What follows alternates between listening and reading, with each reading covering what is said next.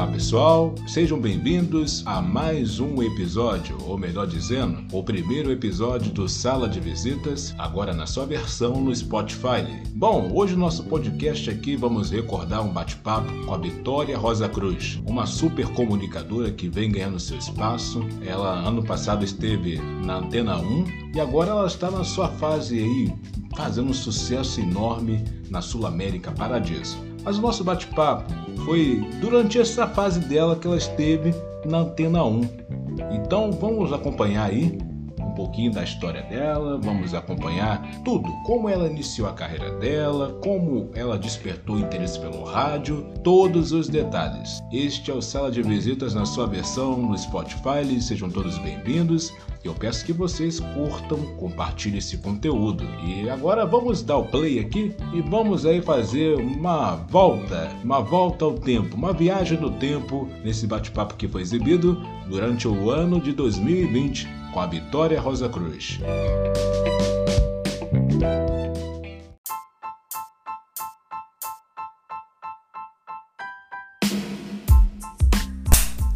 É isso aí, pessoal. Mais uma live começando essa semana, né, segunda-feira, neste dia 25 do mês de maio. Hoje eu vou conversar um pouquinho sobre rádio, um pouquinho sobre comunicação com a Vitória Rosa Cruz. Pois é, ela sabe tudo de rádio, é uma jornalista, apresentadora, locutora e vamos aí dar o início a um bate-papo. Pois é, a Vitória já chegou, então vamos chamar ela. Vamos aí dar o início à nossa conversa.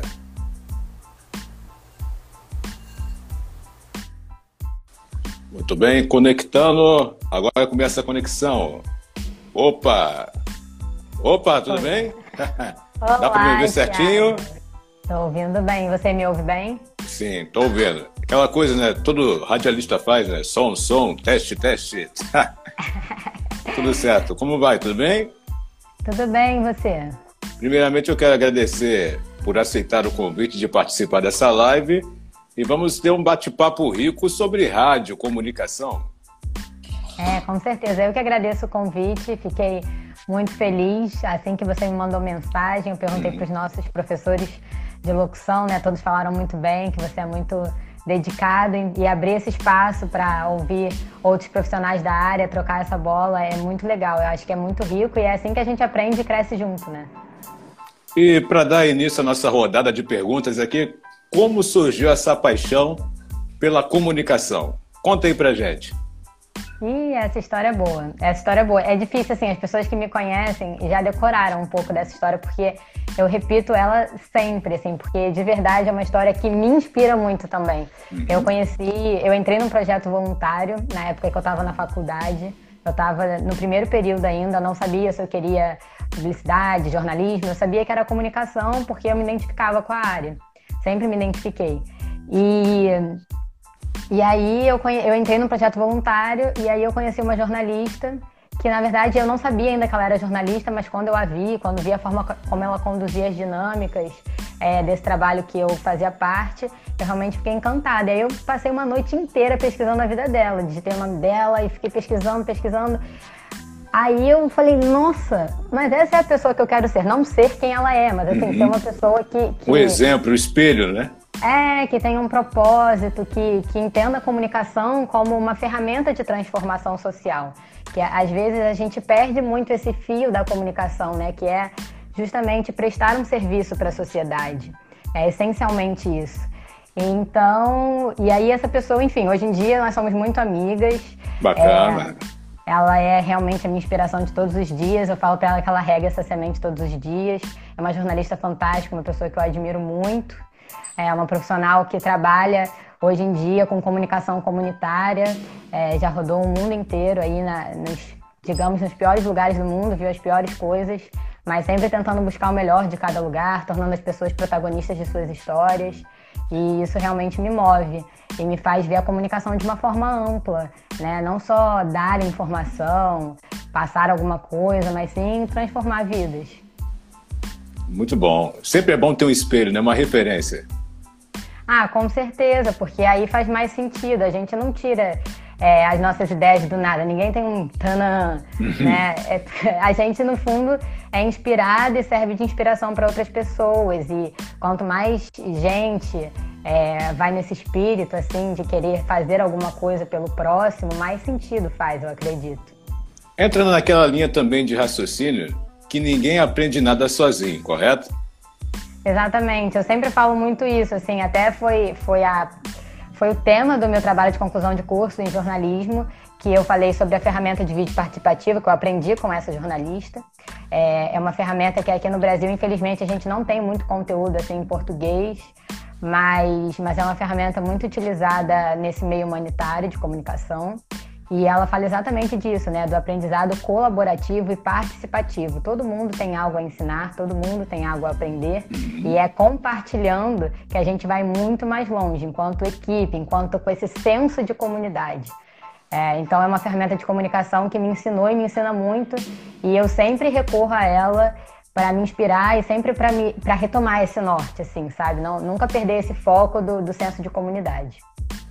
Agora eu tenho uma curiosidade aqui, porque todo mundo, ou, ou todo mundo, às vezes nem todo mundo, quando é uma criança, se vê no lugar onde quer estar no futuro.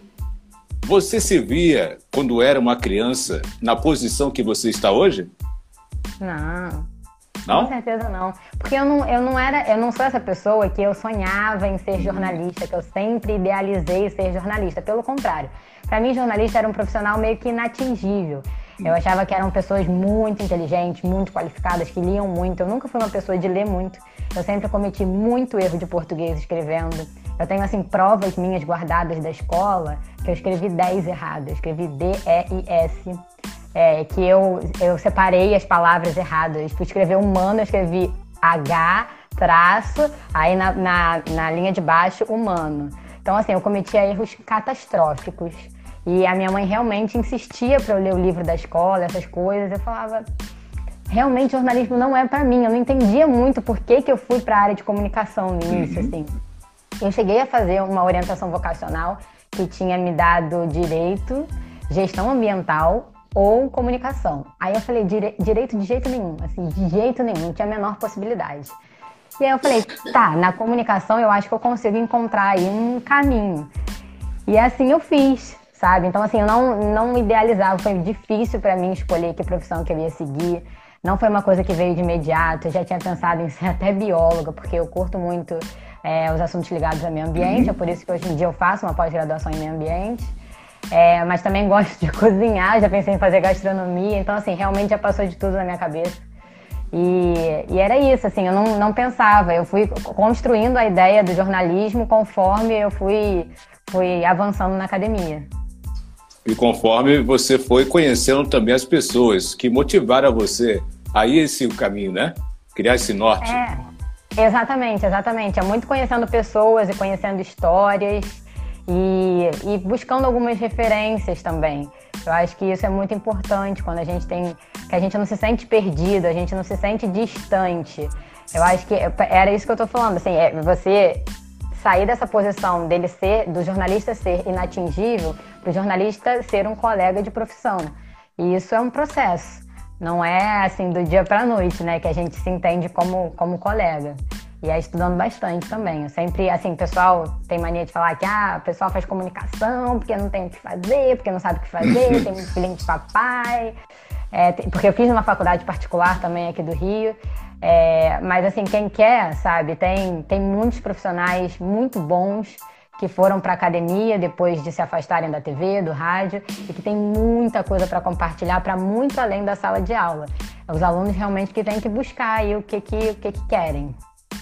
É porque fazer comunicação não é uma coisa tão fácil. Não é simplesmente ligar a câmera e sair falando. Tem que saber também o que vai estar falando, seja ligando uma câmera ou então se comportando diante de um microfone de uma rádio. Tem um peso, tem uma responsabilidade. E qual é essa responsabilidade que você pode transmitir aqui para gente? É, eu acho que assim, o mais, o mais importante da academia em si não é nem você aprender a ligar uma câmera ou se reportar ao microfone. Eu acho que isso é o resultado de um processo que a gente passa estudando todos os fundamentos teóricos. Eles são muito importantes, assim, apesar de serem infelizmente desprezados de certa forma, mas eles são muito importantes porque eles constroem o nosso pensamento crítico que aí faz essa responsabilidade não ser um peso, e sim ser uma qualidade do jornalista. Então, toda a construção do nosso pensamento teórico, a gente consegue colocar para fora no formato de informação, utilizando um microfone, utilizando uma câmera, de uma forma um pouco mais leve, mas não menos responsável por isso, porque a gente não pode carregar um fardo da responsabilidade, e sim o compromisso da responsabilidade. E é muito bom ser responsável por aquilo que a gente fala, por aquilo que a gente passa, por quem a gente entrevista, porque isso faz parte, o empoderamento faz parte é, do ser jornalista, na minha visão. Muito bacana. Olha só, vamos aqui abraçar a galera que está com a gente. Temos o David Gomes. Vamos aqui entrar numa conversa que é muito boa. Para você que está ligado na live, eu estou com a jornalista, a apresentadora, colunista Vitória. E olha só quem está com a gente aqui, o nosso querido Milton. Vamos falar um pouquinho das experiências do curso SENAC? Pois é, o Senac apareceu na minha vida, assim, no momento que eu ganhei uma grande oportunidade na rádio que eu trabalho hoje, que é na Antena 1, uhum. na Antena 1 aqui do Rio de Janeiro. Sim. É, eu fui convidada pela minha, pela minha chefe para ocupar uma horinha no ar é, para poder fazer um pouquinho de locução. E eu nunca tinha feito. Eu já tinha sido repórter de trânsito, eu já trabalhei na Rádio Tupi. Foi uma grande escola para mim, é uma rádio enorme, é uma rádio que forma grandes profissionais. É assim, eu carrego com muito orgulho isso no meu currículo, na minha vida, eu aprendi muito. Fui pra rua, e acho que é na rua que a gente aprende mesmo, uhum. né? Eu, eu, vi o, o, povo olho no olho, e é aí que você consegue é, vestir esse chapéu de, de locutor, pensando em cada pessoa que está te ouvindo, assim. A questão aí, do imediatismo também, né? Agir no imediatismo. É, exatamente, é no improviso um pouco, assim, a gente sabe o que a gente vai falar, a gente sabe que, que a gente tem que cumprir dentro daquele horário, mas quando você abre o microfone, é, você tem que se fazer presente para cada pessoa que está ouvindo. Né? Então, assim, foi me dada a oportunidade de fazer a locução, e aí eu falei, ah, mas eu preciso me aperfeiçoar para isso. Eu sou jornalista, mas eu não sou locutora. Hum. E aí eu procurei o Senac, e para poder fazer o curso de locução, porque uma amiga minha já tinha feito, e ela tinha gostado muito, e ela, e ela sempre sonhou em fazer TV, hoje em dia ela trabalha na TV. E ela falou: olha, vai ser muito bom, faz que você vai gostar, vai potencializar muito do que você já tem. Isso me, me acendeu uma luz, assim. Acho isso muito interessante, não é o ensinar, Veio aquele é o plim, é. ligou a chave. Exatamente. E aí eu fui lá, fiz a, fiz a minha matrícula e tal. E, e, assim, foi uma experiência muito bacana, porque a minha turma foi muito especial, assim, a gente passou por algumas dificuldades, alguns desafios que nem vale entrar no mérito aqui, mas que me fizeram conhecer muitos mais profissionais do que eu imaginava. Então eu conheci mais de uma fono, eu conheci mais de um instrutor. É, então, assim, eu conheci o Milton, conheci a Eliane, conheci a Cláudia, conheci o Flávio Carpes, que foi Os grandes mestres. É. Exatamente. E aí, quando você também vê a bagagem dessas pessoas, o que elas têm para compartilhar, é muito rico. E eu tinha procurado o Senac muito assim por causa de fono, porque eu falava, eu preciso controlar a minha ansiedade, eu preciso me tranquilizar, eu preciso de técnica. E foi muito engraçado que no momento do curso eu passei a ouvir de um dos professores, que é o Rodrigo Modenese, que, que a técnica estava sobrepondo quem eu realmente era. Então eu fui lá para arrumar a técnica, e aí a técnica sobrepôs a minha personalidade, uhum. e aí eu tive que arrumar um jeito de, de, equilibrar isso. Então, assim, foi um grande desafio, foi um período muito legal. É, a minha turma acabou se formando com três pessoas, eu e mais duas pessoas.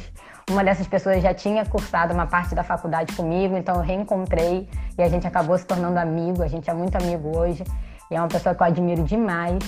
E eu também fiz uma outra grande amiga também, que a gente continua se falando. Então, assim, foi muito bacana. A gente também concluir, sabe? Fazer um trabalho final com três pessoas foi bem desafiador. A gente fez uma rádio novela, nunca tinha feito isso também. Então Olha. foi bem, bem legal, bem legal. Assim, é, é, você voltar de um tempo que você nem fez parte, sabe? É, e aí, poxa, o auditório lotado, todo mundo foi, a minha avó foi, meu pai foi. Então, é assim, isso é muito importante pra gente, porque o que parece ser um curso pequeno, que vai te dar uma técnica, que vai te dar alguma visão, na verdade, transforma assim uma parte da sua vida, né? Entra uma vitória e sai outra. Então, foi muito rico, foi muito bacana, eu aprendi muito, mas mais do que aprender locução, eu aprendi muito sobre mim mesma, sabe? É, é assim, olhar para dentro real. porque o que sai na nossa voz, no fundo, uhum. é o que transborda de dentro da gente. Então é, é literalmente cuidar de dentro para para poder expor alguma mensagem, para poder compartilhar alguma coisa assim de coração, de verdade.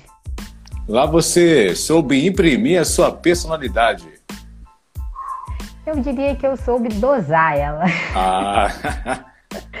Porque eu sou uma pessoa de personalidade bem forte. Boa. Mas ao mesmo tempo, é, quando você está ali no papel de. Quando eu estou no papel de locutora na rádio, meu maior desafio é conseguir é, não passar esse meu. Esse meu medo, assim, porque as locutoras que estão na Antena 1 fazem isso há muitos anos. São nomes muito fortes, sabe? São vozes muito marcantes, que fazem parte da história da vida de muita gente. E aí eu cheguei lá com 23 anos, me deram a chance de abrir aquele microfone, foi difícil para mim me empoderar desse papel. Então, é, eu tive que, ao mesmo tempo que eu tenho essa personalidade forte, eu fiquei fragilizada ali. E, e, me foi dada uma porta, me foi dada uma escolha. E foi isso que, que os professores sempre falaram para mim, sabe? É, aproveite essa escolha que lhe foi dada, não foi dada por acaso, você pode estar ali. Então, tudo isso foi me ajudando. E as locutoras da rádio também sempre me apoiaram. A Nayara, que é a minha parceira é, muito parceira mesmo, porque eu que faço as notinhas, porque eu sou jornalista na rádio também, né? Então eu faço uhum. as notinhas, os jornais que vão ao ar, e ela sempre me dando uma dica, ela falava, ah, não, não me entenda mal, mas eu tenho uma dica assim, assim, e olha, a gente troca muito, ela é, assim, incentiva demais, sabe? E é muito legal também você encontrar esse tipo de profissional que não quer ver você se dando mal ou você falando alguma coisa errada, pelo contrário, quer ver você crescer para se tornar tão gigante, tão marcante na vida das pessoas como uma Nayara Alves da vida, sabe? Assim, que é realmente uma profissional é, diferenciada. Cada momento que você viveu teve um mestre diferente, né? Que soube contribuir na sua jornada. Muitos, desde o colégio, que eu sou muito grata aos meus professores, assim. É, e eu acho que eles sabem disso. Porque eu, eu lembro que assim que eu passei para a faculdade, por exemplo, eu voltei ao colégio para poder agradecer aos meus professores, sabe? E eu, não, acabei não passando por uma faculdade federal, foi uma coisa que me frustrou muito na época. E foram meus professores que falaram para mim: não é isso que vai determinar quem é o profissional que você vai ser. E a cada pequena conquista que eu tinha na faculdade, fosse um trabalho, fosse um congresso, qualquer coisa, eu compartilhava um texto e eles abraçavam, eles apoiavam, eles empurravam, até hoje, até hoje. Meus professores do colégio, eu posso dizer que se tornaram amigos meus, assim como os professores do SENAC, assim como meus professores da faculdade. A minha orientadora de trabalho de conclusão de curso é uma mãezona, ela é assim uma pessoa fantástica. A gente hoje em dia sai para bar quando podia, né? Para beber cerveja, para conversar. Ela é minha maior conselheira da vida profissional também. Então, assim, eu sou muito grata aos meus professores. É, meus pais sempre me ensinaram a ter muito respeito por eles, até porque a minha mãe é formada em letras, a minha mãe lecionou durante muito tempo. Então, eu sempre reconheci muito o trabalho deles. Até quando a gente era mais novo, assim, sabe? Meus amigos achavam que eu era puxa-saco, mas eu não era, não. Sempre sentei na primeira cadeira, sempre. Sabe, eu, eu acho que é muito nobre quem dedica a vida a, a ensinar, a potencializar o outro, sabe? Olha só, vamos falar sobre descontração. Falar sobre descontração é falar desses queridos que estão aqui num bate-papo aqui na nossa live. Olha só, a Ilane Cooperman, Tá ali se divertindo com a presença do Milton também na live. Tá rolando um papo é, aqui, ó, que o Milton acha seu relato de história muito bacana. O Milton falou: olha, será que a gente pode também chamar você de Juninho? olha aqui, ó. Aqui você pode me chamar de Juninho. Eilane. Ai, meu Deus. Fala aí como é que foi estudar, aprender um pouco com essas grandes feras que estão aqui com a gente hoje. Foi muito bacana, foi muito bacana porque assim, eu nunca tinha tido a oportunidade de ter uma fono. É, e a Eliane, por exemplo, que está aqui, ela sempre foi muito aberta. Assim, eu saía do curso, às vezes mandava áudio para ela, é, falava por que, que eu consigo falar desse jeito, eu não consigo falar daquele. Aí eu tava no ar, gravava as coisas para ela, mandava. Isso assim, fora Senac, nos, nos horários, sabe, alternativos. Ela sempre me atendeu, ela sempre me ajudou. E, ela nunca falou para mim assim, ah, isso você não consegue, ou isso não dá. Ela sempre falou, é com jeitinho, é com prática. Ela também já me deu muita oportunidade fora do Senac. Eu fui mestre de cerimônia numa festa que ela me convidou para ir. Então, assim, foi muito legal, porque acabou que a festa acabou sendo para todo mundo. Depois a gente se divertiu, dançou, brincou. É, então, assim, isso foi muito legal. E o Milton, eu tive várias conversas com ele, assim, muito profundas, sabe? Que ele até falava, as nossas conversas saem um pouco desse. Porque a, o Senac é um pouco da teoria com a prática. Uhum. É muito, né, como é que você vai atuar. E eu, às vezes, tenho muitas discussões, assim, teóricas ou filosóficas, e a gente tinha altos papos, às vezes Paulo Freire e tal, e, e ele sempre foi aberto. Ele nunca chegou e falou: ah, isso não é o Senac, sabe? Isso não, isso não tem nada a ver com locução. Muito pelo contrário, ele sempre me acolheu, ele sempre me ouviu, ele sempre respeitou. E, e, muitas vezes eu fui estourada, fui quente, e ele respeitou, ele me ajudou a ver de outra forma. Então, assim, o Milton com certeza é uma pessoa que me ajudou muito a aprender a controlar essa minha, essa minha personalidade, que às vezes fica um pouco, assim, inflamada, porque eu também estava numa rotina muito pesada na época. Eu fazia, eu estava trabalhando de manhã, ia para o Senac à tarde, tinha minha pós-graduação à noite. Então, às vezes, eu saía de casa 10 para as 6 da manhã, 6 horas, voltava 11 da noite. E aí você chega lá e você lê um texto, aí você erra, aí você não consegue, hum. e, e, sabe? E aí, Sim, hum, muito né? bem. então, assim, ele sempre, sabe, calma, respira. E ele me lembrava várias vezes que eu só tinha 23 anos, sabe? E é isso, assim, me ensinou a dar tempo ao tempo, a dar ritmo às coisas. Então, realmente foi, foi transformador aí nesse ponto. Bacana que a gente olha com apreço, né, com carinho, a forma do feedback, a forma. O Senac é tudo isso. Tudo isso que você fala, eu vivencio também. A forma que a professora fala: olha, Tiago, você tem que falar assim, assim, assim, ó. articule bem. O Milton sempre falando também: faça assim, assim. Então, como é que é ser amigo de professores assim, tão queridos e que olham para a gente como o olhar de um familiar? É, pois é, eu tenho um pouco dessa característica, sabe?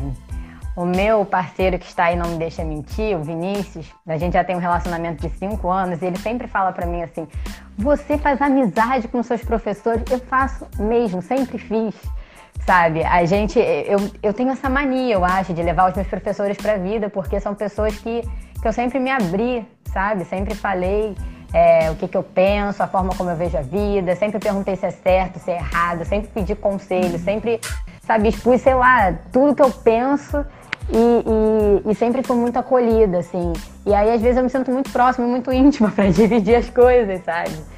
É, e, e, sempre foi muito receptivo, então eu só posso dizer que eu só tenho a ganhar. Eu acho que é uma grande besteira essa coisa que a gente tem de os amigos são aqueles que a gente. são só aqueles que a gente conheceu na escola, são só aqueles que têm a mesma idade que a gente. Não é bem por aí. A grande maioria dos meus amigos são mais velhos do que eu, são ex-professores, uhum. são colegas com quem eu trabalhei. E eu sou muito feliz com isso, assim, muito. Eu aprendo demais, eu adoro escutar todos eles, eu adoro escutar as histórias de vida e me inspira de verdade. Eu tenho uma, uma frase que eu acho que faz parte de todo comunicador. Olha só, a gente aprende ouvindo, né? Ouvindo que se aprende a fazer o certo. E quando a gente ouve de profissionais assim gabaritados, não há o que discutir, é só fazer. Não, é, exatamente, exatamente. A gente vê que assim, eles, eles passaram por coisas na vida que, que deixam marcas assim neles e eles ainda têm a, a gentileza de compartilhar, a generosidade de, de falar algum aprendizado. Então, assim, isso é de muito valor.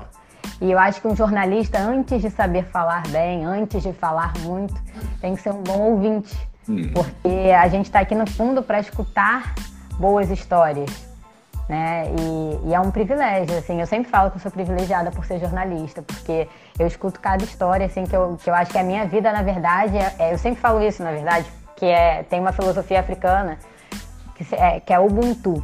Eu usei isso até num trabalho que eu fiz no Senac, e foi essa jornalista lá atrás que uhum. me trouxe essa filosofia africana, que significa eu sou porque nós somos. Ou seja, eu sou o que sou pelas pessoas que caminham comigo. Então é através das histórias, é através do que cada pessoa deixa de marca na minha vida que eu sou a vitória que eu sou hoje. Então eu entro uma vitória aqui hoje, depois que eu conheci o Thiago, eu já vou sair daqui com mais alguma coisa que o Thiago me ensinou, que o Thiago compartilhou comigo. E assim, isso para mim é a maior verdade da vida. Com certeza. Cada um nos modifica, né? De um certo modo, é, quando passa alguma mensagem, seja ela, o importa o que for, no olhar, no modo de se tratar, no modo de aprender, sempre temos algo para somar na vida. Exatamente. Concordo perfeitamente. Estava lendo aqui os comentários. Pode ler também, Pessoal, ó. ó. Gente querida é na assim, live. Tem, tem muita gente, ó. A Bárbara perguntou aqui: você acredita que a gente só atrai pessoas compatíveis com o que somos para o nosso ciclo? Não, não acredito. Não acredito. Não, não acredito, sabe por quê? Porque é, tem pessoas. Não, porque olha só, no próprio Senac, por exemplo, eu tive uma colega de turma que eu digo que ela me mostrou meu lado sombra, assim, sabe? A gente teve alguns momentos que a gente teve alguns atritos por divergência de visão de vida. E, e, e, assim, eu não entendia muito bem porque eu estava dentro daquela sala de aula com ela. E hoje em dia eu vejo que, na verdade, ela me ensinou a ser um pouco mais tolerante com uma opinião que é diferente da minha. E apesar de eu achar aquela opinião extremamente absurda uma pessoa ter aquela, aquela opinião, porque eu achava preconceituosa, enfim, não vem ao caso. Mas, mas é isso, assim, é uma pessoa que, na minha opinião, na minha visão, vibra numa energia diferente da minha, tem uma visão diferente da minha, trata as pessoas diferente do que eu trato, mas ela estava ali para me ensinar alguma coisa. Então a gente passa por pessoas que a gente parece que reconhece, eu acredito muito nisso, eu sou espírita, eu acredito que a gente reconhece pessoas durante a nossa passagem por aqui, mas a gente também encontra com algumas que têm tem algumas coisas para mostrar assim da gente que não são tão legais, mas que depois que a gente passa por esses períodos difíceis, a gente sai mais fortalecido, com muitos aprendizados. Bom, agora às 9 horas e 26 minutinhos, só para situar a galera que está chegando na live, a Bárbara, a Edna e toda a galera, eu estou aqui com a queridíssima jornalista, locutora, talento também na área de colunista, Vitória Rosa Cruz. Agora, Vitória, Fala para a gente um pouquinho dessa experiência também, atuar como colunista. É, assim, a coluna foi uma coisa que surgiu muito inesperadamente. Eu não me achava pronta para encarar essa responsabilidade, mas foi um projeto muito nobre, que é o Observatório da Comunicação Institucional. É uma ONG, é um trabalho voluntário. E ali eu me senti desafiada a falar de um assunto que eu quero muito falar com propriedade, é, o quão logo eu consiga, que é sobre meio ambiente, sustentabilidade. Eu acho que eu tenho muito ainda para estudar, o que eu sei é muito superficial, mas eu me desafiei a escrever ali sobre isso.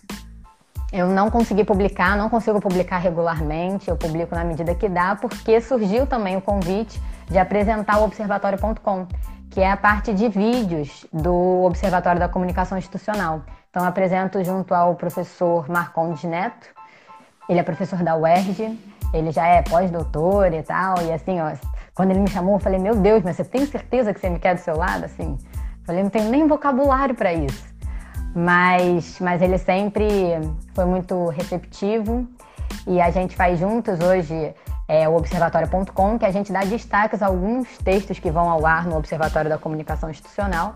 A gente comenta sobre eles e, e, isso demanda um certo tempo também, né? Demanda uma certa energia. Hoje mesmo eu enviei para ele algumas sugestões, ele vai montar o script, a gente vai gravar de casa. É, então não tenho conseguido me dedicar à coluna da forma como eu gostaria. Até porque eu sou muito crítica, isso, isso é um defeito, não é uma qualidade. É, eu faço um texto, eu leio ele de novo, eu acho que ele não tá bom. E eu acho que, na verdade, isso é, uma, é um defeito de maioria dos jornalistas. Toda vez que a gente publica alguma coisa, a gente lê de novo e dava para fazer melhor. Sempre dá para fazer melhor. Só que a gente tem que estabelecer um limite. Aqui não dá mais para mudar, está bom isso aqui. É, então, assim, é difícil, é difícil. Eu não consegui ainda me disciplinar para escrever na coluna mas, mas foi um grande convite. Né? E principalmente por isso, por ser voluntário. Eu sempre fiz trabalho voluntário, sempre fiz mesmo, desde criança. É, quando criança, eu, eu fazia teatro e a gente ia a asilos, ia a orfanatos, fazer peças para as crianças. Então, assim, eu sempre também, por, por influência dos meus pais, tive o trabalho voluntário na veia. Então, é, ser voluntária no Observatório da Comunicação que discute assuntos ligados à ética do exercício da profissão, para mim é muito válido, porque a gente está sempre discutindo qual é o nosso verdadeiro papel, como é que a gente pode fazer o nosso trabalho da melhor forma. E da melhor forma, eu digo assim, mais coerente. mais coerente com a proposta de ser um comunicólogo.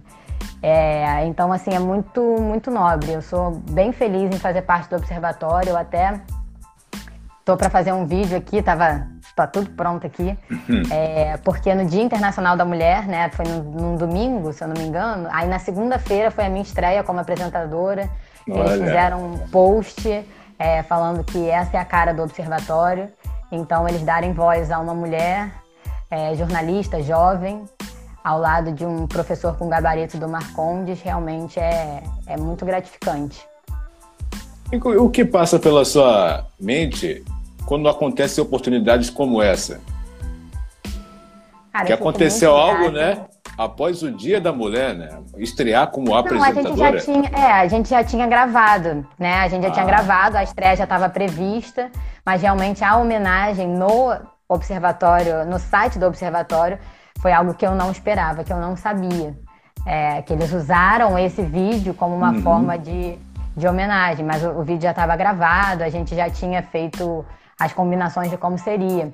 É, mas assim, assim, receber essas oportunidades, eu fico muito, muito grata mesmo. Assim como tive a oportunidade de começar na locução, lá na rádio, assim como eu tive tantas outras nessa minha pequena, intensa carreira, é, eu só posso agradecer e, e, eu sempre tento relembrar essas pessoas que me abriram as portas, que eu sou muito gratas a elas, sabe?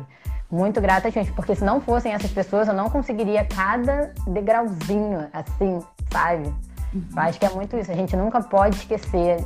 Por isso que eu sempre agradeço a Fernanda, que é essa jornalista que me apresentou o jornalismo, é, há outras duas jornalistas que trabalhavam com ela na época, que também me fizeram ter uma visão sobre a profissão muito diferente de só passar informação. E assim eu fui conhecendo tantas outras. Vamos aqui ler os comentários aqui, olha só. Milton disse, parabéns pela conquista, Vitória. Vamos aqui achar outros comentários. Olha, tem uma pessoa aqui que eu achei curioso pelo sobrenome. Vera Rosa Cruz. Minha madrinha, minha ah, madrinha. madrinha. Ah, olha, um outro, eu diria que eu sou sortuda também pela minha família, sabe? A família do, do meu parceiro tá aí toda, minha sogra, ele também, Vinícius. É, um abraço a, a, a prima dele, Natália, a minha mãe, o meu pai, o meu irmão. Então, assim, a minha madrinha, a minha família tá sempre, sempre presente. Eu vou fazer uma live Tamo lá, beleza. Família, eu vou, eu vou botar um cartaz aqui na porta. Não, a gente vai estar tá lá. Tamo lá, sabe? Então, assim, eles, eles sempre foram, eles sempre incentivaram muito, eles leem os textos, eles comentam, eles criticam. E, e isso é muito importante, assim, né? É, porque um sonho que se sonha sozinho não tem graça, mas quando todo mundo sonha o seu sonho e, e complementa e dá mais sentido a ele, é muito legal são os motivadores ali, ó, dão um gás, o combustível para a vitória. Aí, ó, minha cunhada também tá aí, ó, Tatiana. Um abraço. Olha aqui, ó, a Bárbara disse: ver, as, ver pessoas falando com, com propriedade e flexibilidade é outro nível. ah, vamos ver aqui. Eu acho que tem alguns comentários aqui. A, Ile... a Cooperman fez um comentário que eu achei bacana. Ah, achei. Mas você tem um carisma maravilhoso. E hoje somos, ami somos amigas. Tem outro comentário também. Peraí. Ó, Ludovane também tá aí. Ludovane trabalha comigo hum. lá no Antena 1. Sem ela, a rádio não acontece, gente. Todos os aplausos do mundo para Lu. Aliás, a Antena 1 tem essa característica de ser quase que 100% feita por mulheres e isso é uma outra coisa que me orgulha demais. A locução é só feminina, né? Quem conhece a história da Antena uhum. 1 sabe. Mas nos bastidores, também na programação, é, é a Suzana e a Nayara, que são mulheres, é a Ludovane na OPEC. Então, assim, é uma equipe muito show mesmo. Olha só, a Copima disse, e ainda tem a Alice para cuidar. Você é muito guerreira. É, pois é, a Alice é minha filha, ela tem três anos e, e realmente é um desafio, é um desafio ser mãe e, e dar conta da carreira, mas eu reforço aí o apoio da família que que está sempre presente, que sempre apoia. A Alice está em todos os momentos também, eu faço questão que ela faça parte. Eu sou mais feliz quando ela faz parte. Então, na minha formatura lá estava ela. na, quando, na rádio, ela já foi à rádio também, já conheceu a rádio toda. Ela conhece meus colegas de trabalho. Ela sabe, eu falei para ela que eu ia trabalhar, para simplificar, eu explico que é trabalho. De certa forma, essa, esse nosso papo, essa nossa entrevista aqui. É, então, eu sempre explico para ela, explico para ela o valor do meu trabalho. Não só eu não trabalho para ganhar dinheiro. Eu trabalho para ganhar dinheiro, sim, porque todo mundo tem que ganhar dinheiro, mas eu trabalho por um propósito muito maior. Uma realização um também, né? De fazer com aquilo que você identifica. É, exatamente. Eu acho que, assim, principalmente depois que ela chegou, eu não perdeu o norte de ser um exemplo para ela, de, de mostrar para ela que ela pode ser quem ela quiser ser, porque eu sempre darei apoio a ela, assim como a minha família me dá, sabe? Eu acho que é mais ou menos por aí. Bom, nosso, nosso mestre aqui, amado mestre, amado mestre, nosso Milton disse aqui, a equipe do Antena 1 é show. E eu quero é, compartilhar também aqui essa pergunta, que eu acho que muita gente deve ter também essa pergunta. Como surgiu a oportunidade de você trabalhar na Antena 1? Foi em que ano, mais ou menos? Ah, só tem dois anos. Tem dois anos? tempo. É, tem dois anos. Nem dois anos ainda, vai fazer dois anos em junho. Mas fala, como é que é trabalhar nessa marca que é uma referência por voz feminina? Como surgiu o convite? Conta um pouquinho, um pouquinho pra gente aí. Foi muito curioso, porque foi a minha orientadora de, de TCC, foi a minha orientadora que eu falei que virou uma grande amiga. Uhum. Ela perguntou para mim: Ah, eu tinha, eu tinha trabalhado na Tupi, aí eu saí da Tupi, porque eu fui estagiária, acabou meu contrato, eu saí da Tupi. E aí eu fui, aí eu tive a Alice, e aí depois eu fui trabalhar numa startup. E aí eu fui trabalhar com marketing, foi uma experiência muito legal, mas realmente não era essa minha praia. E aí eu saí e aí a Denise falou assim: Ah, você não quer cobrir férias na antena? Tem uma oportunidade lá. Você quer que eu mande seu currículo? Aí eu falei: Ah, tá bom, férias, tudo bem, vamos lá. Aí passei pelo processo seletivo e tal, passei, treinei, pá, fiquei lá cobrindo as férias da jornalista que também tá lá há muito tempo, que eu respeito bastante, que é a Márcia. E, e aí eu cobri férias e aí depois eles viram no meu currículo que eu tinha sido repórter de trânsito na Rádio Tupi, que eu já tinha trabalhado no centro de operações. E aí eles perguntaram: ah, bora implementar o trânsito? Bora. Aí eu me tornei repórter de trânsito lá. Hum.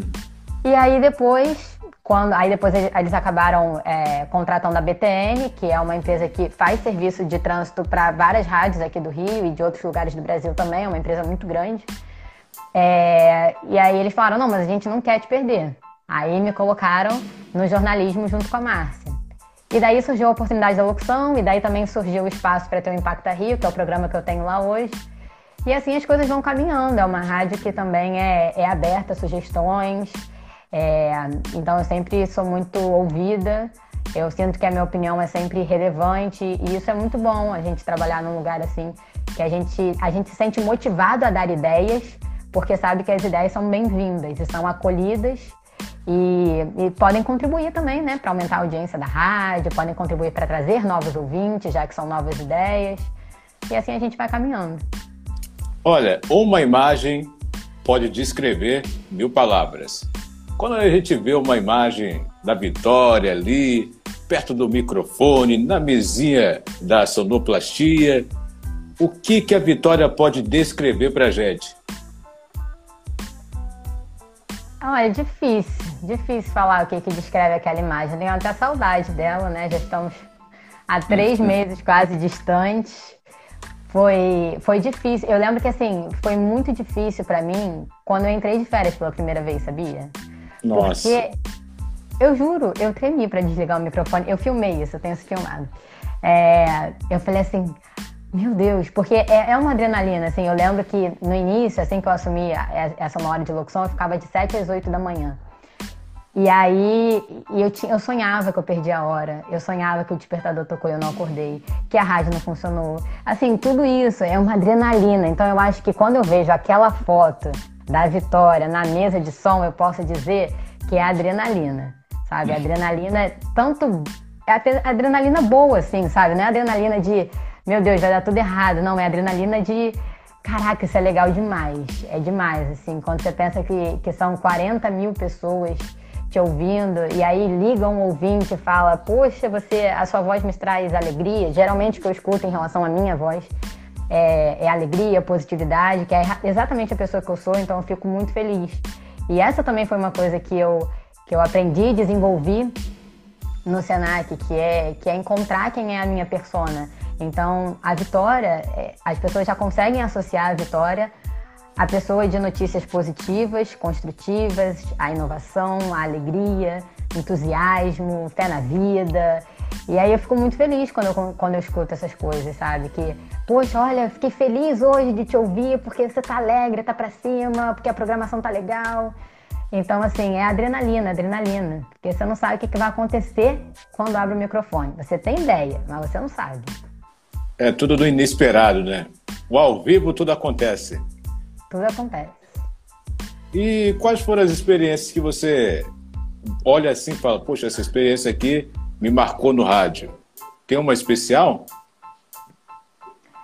Olha, no rádio eu diria que a primeira vez é que eu fui pra rua que eu estava na Tupi como estagiária, eu tinha 20 anos, acho que era 20 anos, parece que faz muito tempo, 4 anos atrás. 20 anos, é a primeira vez que eu fui pra rua, que o meu chefe falou para mim, Marcos Marinho, hoje em dia ele é repórter da Record, fantástico também.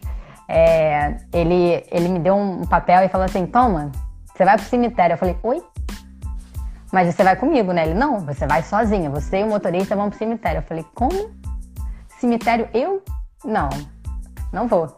Aí, enfim, tive que ir, era meu trabalho. Então, assim, foi uma experiência que me marcou muito, muito, porque eu não sou uma pessoa de ir a cemitérios, assim, nem, na, nem na, pra minha família, nem nada. Não é um ritual lá que eu gosto muito de fazer. Acho que ninguém gosta, mas eu, de fato, não, assim, meu santo não bate com aquele lugar. Mas eu tive que ir no cemitério e eu não sabia o que fazer. Ele falou: você tem que falar com o filho do cara que morreu. Eu falei: vou falar o quê pra ele? Meus pêsames? Não, você tem que conseguir uma entrevista. Pergunta como é que ele tá se sentindo. Eu falei, ah, eu não vou fazer isso. Como é que eu vou perguntar pro cara como é que ele tá Nossa. se sentindo se o pai dele morreu? Ainda que o pai dele fosse um bandidaço. Então, assim, foi uma experiência que me marcou muito, porque eu acompanhei o enterro de uma pessoa que eu não conhecia. É, eu via de uma pessoa que era indiferente para mim. Então, eu via a dor de muitas pessoas que amavam aquela pessoa ali. E, e ter que falar com, com um filho perguntando sobre a morte do pai. Isso foi, é, foi muito difícil, mas assim, eu consegui achar um assessor ali dele. E aí ele falou, não, eu vou te botar para falar com outra pessoa. E eu consegui, acabei conseguindo virar a chavinha e perguntar o que, que essa pessoa representava é, para a história. Porque foi o, foi o... Ai, eu esqueci o nome dele. O cara da Portela. E aí eu perguntei o que, que ele significava para a história da Portela. E aí eu consegui dar uma virada assim na matéria, mas foi uma coisa que me marcou muito, até porque eu tinha perdido um primo recentemente, foi no dia do aniversário dele, ele era muito jovem, tinha 30 e poucos anos. Então, assim, acho que foi um mix de coisas, sabe? A primeira vez que eu fui pra rua, eu tive que procurar sozinha quem eu me entrevistar e, e tinha dor no meio e, e, assim, foi, foi realmente pesado. Foi dia 27 de setembro de 2014. Não, 2016. Acho que foi isso. 2016? Não, 2015. Foi isso. Eu lembro que foi 27 de setembro, mas eu me lembro. Mas acho que foi 2016. E teve algum momento alegre no rádio? Que você pode ah, recordar pra alegre gente? Alegre tem um monte, alegre tem um monte. Esse, de certa forma, assim, foi, foi um momento difícil, mas, mas eu aprendi muito. Aprendi muito, cresci muito. Mas, assim, alegre tem, tem uma porção. Tem um muito curioso, que é muito divertido que o Apolinho, para quem é fã de rádio, ah, conhece Washington Rodrigues, grande Apolinho. O próprio. O Apolinho falava que eu não podia ter dois sobrenomes. Porque todo mundo tem um nome e um sobrenome. Só que a direção artística da Rádio Tupi tinha falado que ficava bonito Rosa Cruz. Foi aí que eu comecei a adotar Rosa Cruz, porque eu usava só o rosa na minha vida, assim, normalmente. E o Apolinho falava: não, não pode ser tem que ser Vitória Rosa ou Vitória Cruz. Aí o meu chefe falou assim: então tá bom, então agora ela é Vitória Rosa Cruz. Aí ele juntou meus nomes. E isso pegou de uma tal forma que até hoje o Marcos Marinho, quando fala comigo, ele fala Vitória Rosa Cruz. E aí todo mundo me chama de Rosa Cruz tudo junto, porque, porque o Apolinho falava que não podia ser dois sobrenomes. Foi uma brincadeira, obviamente, mas foi, foi algo assim divertido que marcou. Eu acho que foi aí que meu sobrenome de fato pegou. E, e esse é assim, um de vários. Eu diria que o Impacta Rio, por exemplo, que eu faço na Antena 1, a cada semana, as duas histórias que eu conto são divertidas, são inspiradoras, são felizes. Então, mais uma vez, é um privilégio escutar histórias e viver assim é, o dia a dia dos acontecimentos, né? Tornar os acontecimentos notícia, isso, isso é um privilégio. Bem, pra. Ó, tem aqui uma galera boa chegando na live. Tem o Wilson Moreno. Wilson, Wilson Moreno. Temos aqui a Mônica. Tem também aqui a Cristal. Eu estou com a jornalista, apresentadora, locutora, Vitória Rosa Cruz. Viu? É isso mesmo. E aí eu tenho uma pergunta aqui, como os, como os seus familiares, como você já disse também aqui na live, que são a maior torcida que você tem, como eles olham para a vitória hoje? Ah, eu, eu acredito, eu acho, que, que com orgulho, com admiração, né? Eu acredito que todo pai, toda mãe é, fica feliz quando o seu filho está feliz, quando está fazendo o que gosta, quando consegue aos pouquinhos e conquistando o seu espaço profissionalmente e ao mesmo tempo com, com ética, né? Com, com respeito. Eu acho que tudo isso é muito importante porque alcançar o sucesso, acho que todo mundo consegue, assim, sucesso que eu digo, né, de crescimento. Mas, mas eu acho que quando você faz isso com, com, com respeito, com ética, eu acho que dá orgulho né? Dá orgulho porque todos eles te viram ali pequenininho, uma criança, e achavam talvez que aquela conversa, aquela palavra, que aquilo ali talvez não fosse ficar na memória, mas foi aquilo dali que foi começando a construir a profissional que eu sou hoje. Então, eu, eu acredito aí, minha mãe está falando, a realização de um trabalho bem feito. E ela sabe que fez bem, porque eu também posso dizer isso do meu irmão, que também é uma pessoa e um profissional, é, que eu considero ele um profissional de destaque e uma pessoa assim que realmente no meio que ele atua, ele é, ele é cientista, ele fez biomedicina, mas ele tão novo também já faz doutorado, então ele sempre busca ser o melhor naquilo que ele faz. Eu acho que meus pais fizeram um belo trabalho. Aqui, a Tereza Rosa está dizendo aqui, ó. Minha mamãe, é a, minha mamãe. É a realização de trabalho bem feito. Ela também falou aqui, ó, valores bem passados e bem Assimilados. Assimilados, isso. Muito bom. A Ilane diz aqui: eu, como amiga, sinto muito orgulho, se sente muito orgulhosa de ter ajudado um pouquinho e vejo como você cresceu. Como é ouvir o comentário? Ah, é, eu acho que assim, é muito, muito gratificante, porque eu crio na minha cabeça que eu preciso é, orgulhar essas pessoas de alguma forma, uhum. porque elas dedicaram tempo a mim, elas dedicaram seus saberes a mim, elas dedicaram, assim, talvez o que elas tenham de, de mais precioso, aquilo que elas aprenderam, o que elas têm de melhor para me ajudar a crescer. É, isso é muito, de novo, na minha opinião, nobre, isso é muito generoso. Então eu acho que assim sempre tem que ser grato aos educadores que passarem. Eu sou muito grata aos educadores que passaram pela minha vida, não só os educadores de sala de aula, mas os educadores, enfim, amigos, é, profissionais, minha família. Eu acho que a gente sempre tem que demonstrar para eles que, que tem um pouquinho deles na nossa vida. Eu acho que isso é o mais importante. Aí você falou sobre o, o Impacta Rio, esse Sim. trabalho. É, como é fazer um trabalho desse a cada dia e como é que surge também as ideias para compor esse, esse projeto? É, o Impacta Rio eu diria que é, que é o meu segundo filho, depois da Alice, porque foi um projeto que eu idealizei, que a rádio abraçou. E, e assim, é muito, muito bacana, porque realmente eu nem sei te dizer, hoje não consigo me lembrar quantas histórias eu já contei através do Impacta Rio, quantos projetos é, eu já tive a oportunidade de dar voz. E são sempre projetos ligados a iniciativas geralmente socioambientais, positivas, que fazem a diferença na cidade, que sempre estão preocupadas com o outro, sempre estão preocupadas com a qualidade de vida, sempre estão preocupadas em transformar, pensar globalmente, agir localmente. É, e eles sempre me agradecem muito e sempre me convidam para fazer parte dos projetos de alguma forma. Eu não consigo fazer parte de todos, eu sempre tento, nem que seja compartilhando, seguindo. E, e, isso é muito, muito bom, porque assim, eu acho que eu criei uma rede que é, se complementa, porque nenhum projeto acontece sozinho.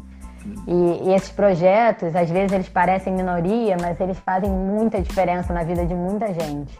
Então, assim, eu sou muito feliz em fazer o Impacta Rio. É, eu acho que é a primeira coisa que eu tirei do zero e fiz acontecer, com a ajuda de muita gente, claro, até hoje. Tenho lá o sonoplasta da rádio, que todos amanhã de manhã ele vai receber, que eu vou gravar Hoje ainda, vou mandar para ele amanhã, é ele que monta, é a Ludovane que programa.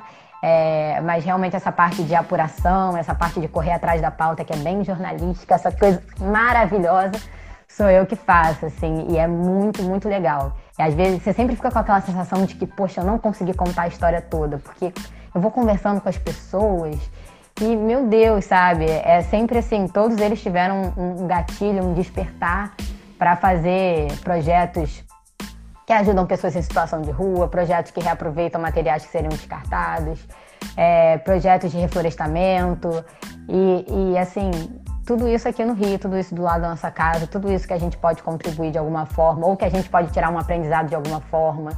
Então é muito, muito bacana mesmo, assim. O impacto é, é algo que, que me emociona de verdade. É, dentro de muitos projetos realizados também através por, pelo Impacta, teve algum especial que marcou você? Ai, difícil. Recentemente, o que vai ao ar amanhã, que é o Infinito Possibilidades, é, eu não imaginava fazer uma entrevista com eles. Na verdade, eu fui comprar um presente de Dia das Mães para minha mãe. E aí eu, aí eu comecei, aí eu tinha perguntado, ah, vocês estão com lojinha online? Não, mas a gente pode, a gente vai fazer uma venda para você, não sei o quê. E aí a gente foi conversando, a história foi surgindo. E eu falei, cara, tenho que contar essa história porque eles não estavam, eles estavam desanimados com a quarentena, é, porque eles não queriam fazer, eles falaram, ah, não vai dar certo, não vamos vender os artesanatos que eles fazem. E aí eu, eu achei eles no Instagram, procurei eles, falei que eu tinha interesse em comprar, e aí foi um despertar. Hoje em dia, agora, né, tem o quê? Um mês que a gente se falou mais ou menos, eles já estão com a loja online, estão produzindo novas peças e, e e a Luciana fala: Olha, eu conto para todo mundo a história que foi porque você me procurou para comprar um brinco que, que eu resolvi voltar a fazer as coisas. Então, assim, e aí quando eu escutei a história dela, eu falei: Eu tenho que contar essa história, porque eles, eles reaproveitam madeira é, de, de, resto de obra para poder fazer brincos, colares, é, artesanato. E, e eu falei: Nossa, isso tem tudo a ver com o Impacta Rio. Então você me dá uma entrevista também? Ela falou, poxa, você já fez uma compra, ainda vai me dar uma entrevista para dar visibilidade pro projeto? Eu falei, tem que ser. E assim, a gente conversa pra caramba.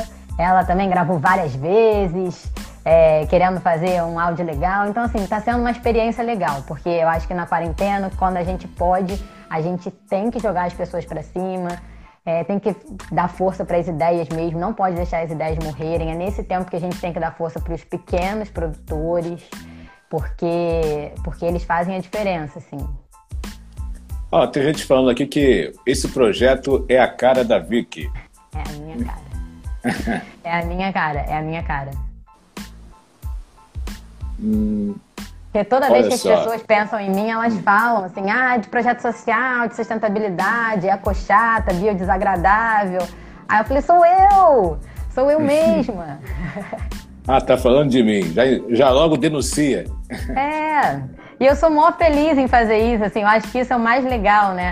É, parece que é nadar contra a corrente, mas não é.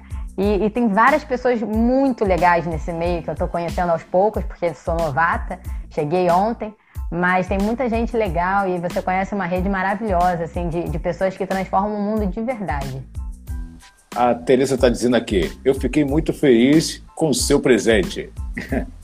É, porque eu dei o brinco a ela do Infinito Possibilidades e um colar. Ainda comprei um brinco para mim, pra gente andar igual, que a minha mãe gosta dessa coisa da gente andar igual. E aí ela ficou feliz, ainda vai gerar entrevista, ou seja, realmente foi, vai ser um projeto marcante, vai ser um, uma entrevista que vai ao ar amanhã, mas que se tornou marcante, assim, não só na minha vida, mas na história do Dia das Mães desse ano, da quarentena e tudo isso. Ó, a Cupima está dizendo, sempre ajudando e sempre tendo retorno na vida. É verdade. É puramente verdade. Eu acho que se, se, essas, se tantas portas se abrem para mim, assim, é, é, porque eu acho que as pessoas, no fundo, veem a verdade nesse trabalho. Isso, para mim, é o mais importante, porque eu faço de, de coração mesmo. Eu sou uma pessoa racional, sou pé no chão, sou taurina, mas eu sou muito sonhadora. Eu, eu costumo dizer que o André Trigueiro fala muito essa frase, é, sou uma realista esperançosa. Se você tivesse uma máquina do tempo, em qual momento da sua vida você gostaria de viajar? De volta? Isso. Literalmente viajar. é, eu tive a oportunidade de ir para um congresso em Milão, na Itália, quando eu ainda estava na faculdade, por causa do projeto voluntário que eu fiz parte. Eu fui escolhida pelos meus colegas que faziam esse projeto comigo, como, como uma voz para representá-los. Eu fui com absolutamente tudo pago para lá, para participar desse congresso. Conheci jovens do mundo inteiro. E, e, cara, foi a experiência da minha vida, assim. Eu acho que os anos vão passar, eu vou envelhecer, eu acho que eu ainda vou viver muita coisa, se Deus quiser. Mas eu nunca vou conseguir esquecer o que eu vivi lá. Nunca, assim. Foi. Nossa, se todos os jovens tivessem a oportunidade que eu tive, sabe? Eu acho que, assim, o mundo seria diferente. Porque foi, foi muito marcante. É, eu fui para um congresso de mobilidade urbana, o projeto voluntário que eu fazia parte era sobre mobilidade urbana. E eu conheci gente do mundo inteiro, literalmente, assim, literalmente, países que eu nem que eu nem sabia que existia, sabe? E aí foram alguns dias assim marcantes e depois eu tive a oportunidade ainda de ir a Genebra, que na Suíça, que foi aonde eu conheci a ONU e a Cruz Vermelha, e foi onde eu tive certeza que era nesse caminho que eu tinha que seguir, era no caminho é, dos projetos sociais, era no caminho das pessoas que fazem diferença, que buscam um mundo mais justo, é, com menos desigualdade. E, e realmente, assim, eu, é, Nunca, nunca vai ter nada, nada que supere aqueles dias. Muito bacana. Olha só, estão dizendo aqui que é uma via de mão dupla. É... A Cúpima está aplaudindo, muitos aplausos. Aplausos. Agora, qual o projeto que você tem uma ideia para o futuro? Tem ah, alguma ideia? Difícil, difícil, mas eu, eu tenho vontade de fazer alguma coisa bem ligada ao meio ambiente, à educação ambiental, mais precisamente, porque eu me identifico muito com a área de educação. E, e conforme eu tenho estudado meio ambiente, sustentabilidade, eu percebo que é, é muito necessário que a gente busque esses, é, que busque os conhecimentos ligados à educação ambiental, porque se isso for colocado lá para as crianças, para os jovens desde cedo, para construírem esse pensamento, é, com certeza a gente vai criar uma sociedade muito diferente, negócios muito diferentes. Então eu acho que em algum momento da minha vida eu quero passar aí é, por algum projeto meu ou fazer parte de alguma empresa, de alguma consultoria ligada à parte de educação ambiental. E em algum momento da vida você já pensou, acho que todo mundo pensa, em desistir por alguma razão que deixou você triste, dos planos, objetivos? Ah, eu acho que assim, são, são coisas momentâneas. Às vezes você fica.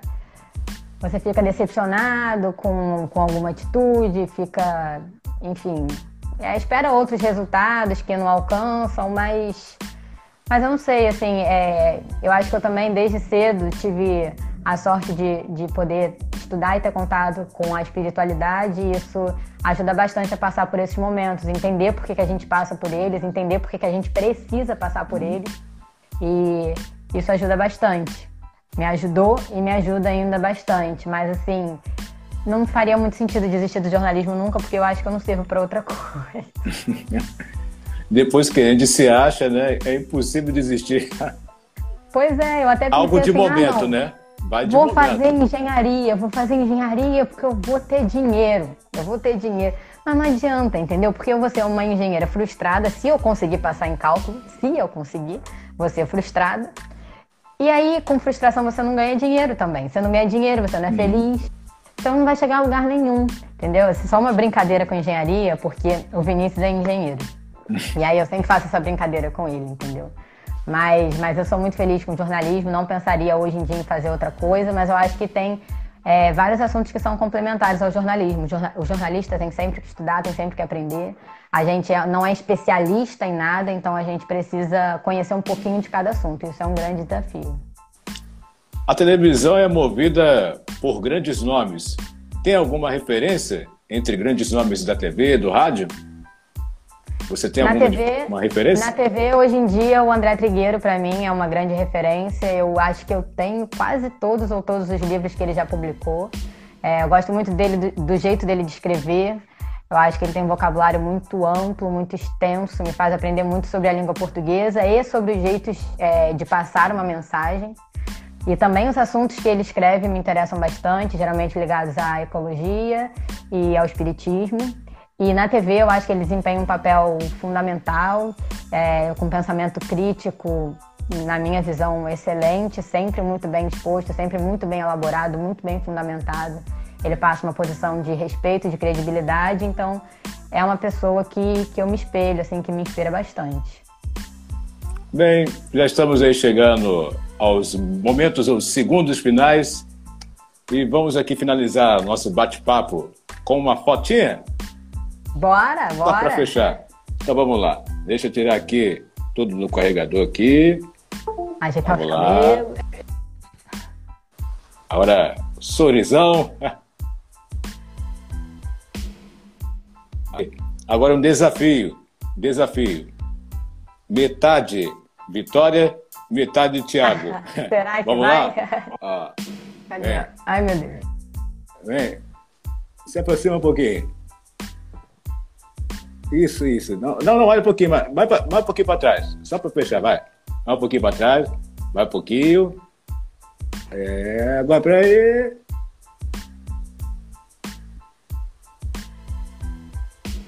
Oi!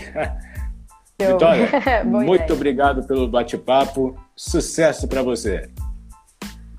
Eu que agradeço. Muito sucesso para